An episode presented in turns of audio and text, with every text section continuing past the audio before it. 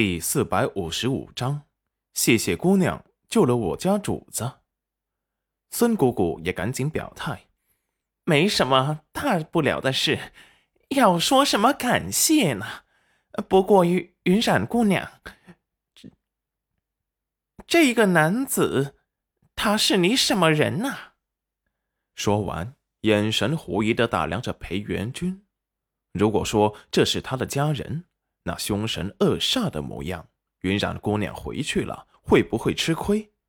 他可是答应了云染姑娘，要帮他把那些伤害他的人打回去的。有些不放心的看着戚云染，眼神里分明是担忧。戚云染眼神一暖，这才相处过几天的人啊，竟然会让人感觉温暖，是不是很不可思议？但是。他就是遇到了，语气温和的说道：“他是我的相公裴元君，后面的是我的护卫青云，还有师傅戚彦周。”戚云染耐心的给他们一一介绍的，总是要让他们安心，毕竟是真正担忧他的人。孙姑姑半信半疑，直到裴元君给他躬身赔罪，他才彻底相信。只听裴元君说道：“谢谢这位大娘和这位姑娘救我娘子之恩，元君无以为报。以后你们卖的这些牛羊，所有赋税都由我们帮忙缴纳。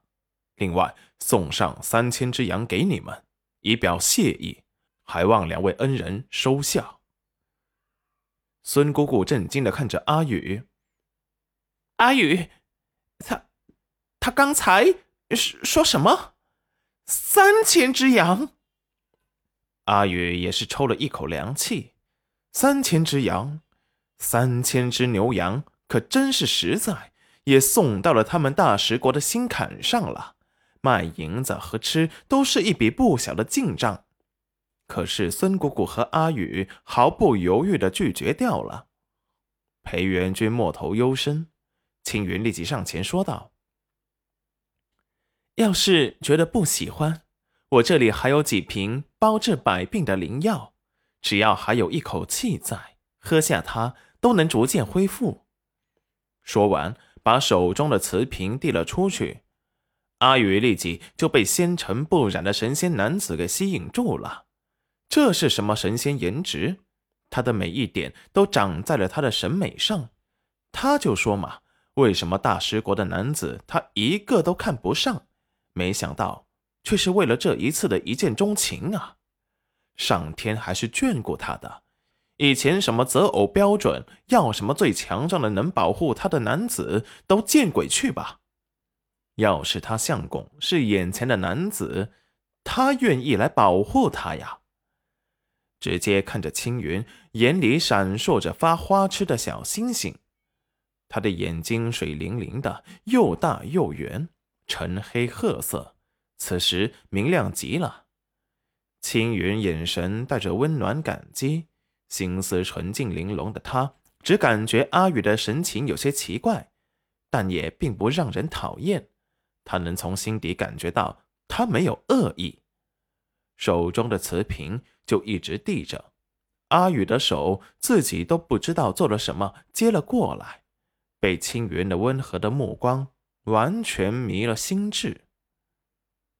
青云见他接着，才温润一笑：“谢谢姑娘救了我家主人。”阿宇此时小心脏狂跳，手脚无措的握着手中的瓷瓶，只感觉被青云用手捏过的瓷瓶有些烫手，热得他手心里都出了汗意，说话都有些颤抖不利索。不。不用谢，云然姐姐很坚强。裴元君见他们收下了青云的谢礼，眼神微眯。戚云然有些意外的看着阿宇，那不自然、害羞的神情，怎么看怎么觉得他是看上了青云了。青云也不说话，退回到戚云染的身后，担忧的问道：“主人，你还好吧？”身体还有没有不舒服？就在此时，阿宇突然醒悟了过来，说道：“啊，云山姐姐的伤一直是我治的，要不然你们把我也带回去，我继续给云然姐姐治伤，你们也不用重新找大夫了。”